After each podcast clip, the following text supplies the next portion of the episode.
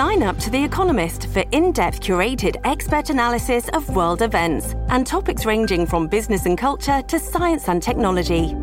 You'll get the weekly digital edition, online only articles, curated newsletters on politics, the markets, science, culture, and China, and full access to The Economist Podcast Plus. The Economist is independent journalism for independent thinking. Go to economist.com and get your first month free.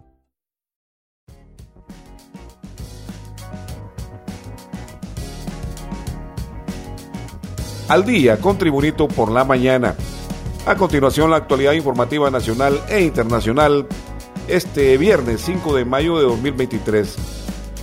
El comisionado del Registro Nacional de las Personas, Orcar Rivera, anunció que en los próximos días iniciará un proceso de enrolamiento para niños menores de 17 años para que puedan tener un documento de identificación igual que los adultos.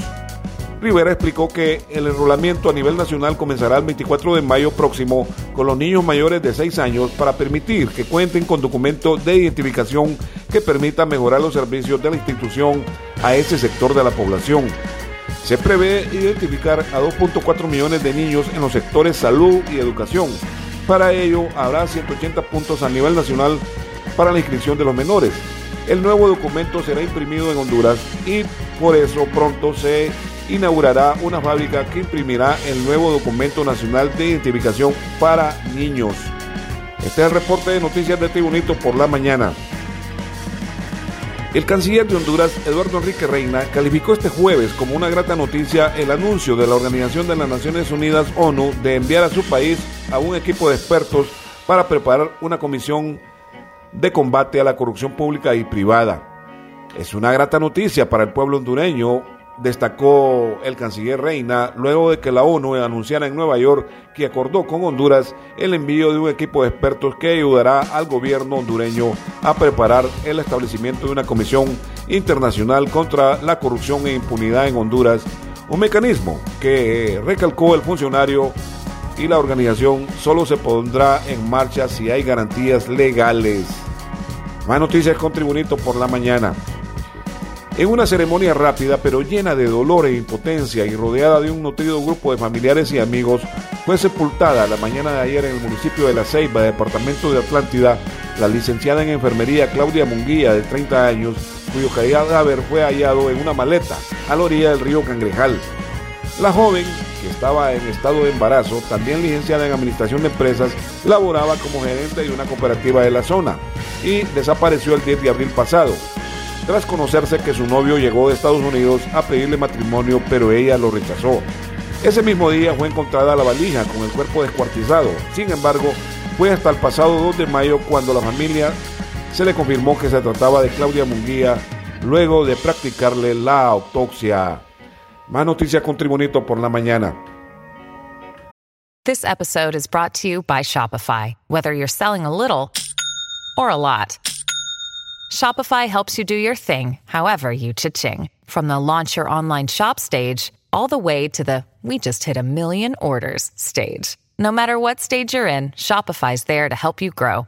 Sign up for a $1 per month trial period at shopify.com slash special offer, all lowercase. That's shopify.com slash special offer. El diputado Carlos Umaña del Partido Salvador de Honduras denunció la expulsión de todos los diputados del Partido del colectivo que integra de las comisiones que presidían en el Poder Legislativo. Simple y sencillamente no encajamos en ese sistema de meter al congelador los proyectos de dictamen y de dictaminar solamente lo que ellos, Partido Libre, desean, describió Maya al confirmar que todos los diputados del Partido Salvador de Honduras fueron sacados de presidir las comisiones que les habían asignado en el Congreso Nacional de Honduras. Más noticias con Tribunito por la mañana. Funcionarios del Poder Ejecutivo continuaron ayer entregando a la Comisión Nacional de Bancos y Seguros una autorización firmada para que se les investigue el historial financiero sin demora ni proceso judicial, acuerpando una medida anticorrupción de la presidenta Xiomara Castro.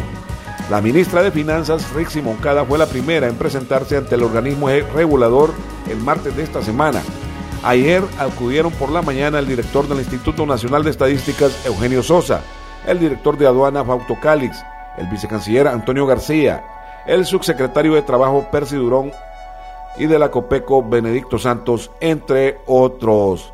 En las informaciones internacionales, desde la Ciudad de México se informa, el presidente mexicano Andrés Manuel López Obrador negó este jueves que sus hijos sean corruptos tras reportajes publicados esta semana que evidencian presuntos conflictos de interés de dos de ellos en contratos públicos.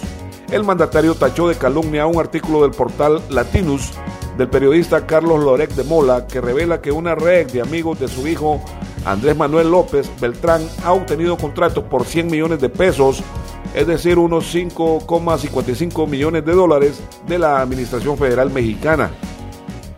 Sí, deben de existir los contratos, pero mis hijos no tienen nada que ver, mis hijos no son corruptos, o sea, nada que ver con Lorec de Mola, que se ha dedicado a hacer un periodismo mercenario con fines de lucro, arguyó en su cuenta, en su acostumbrada conferencia de prensa diaria el presidente mexicano Andrés Manuel López Obrador desde la residencia oficial de Los Pinos allá en la Ciudad de México.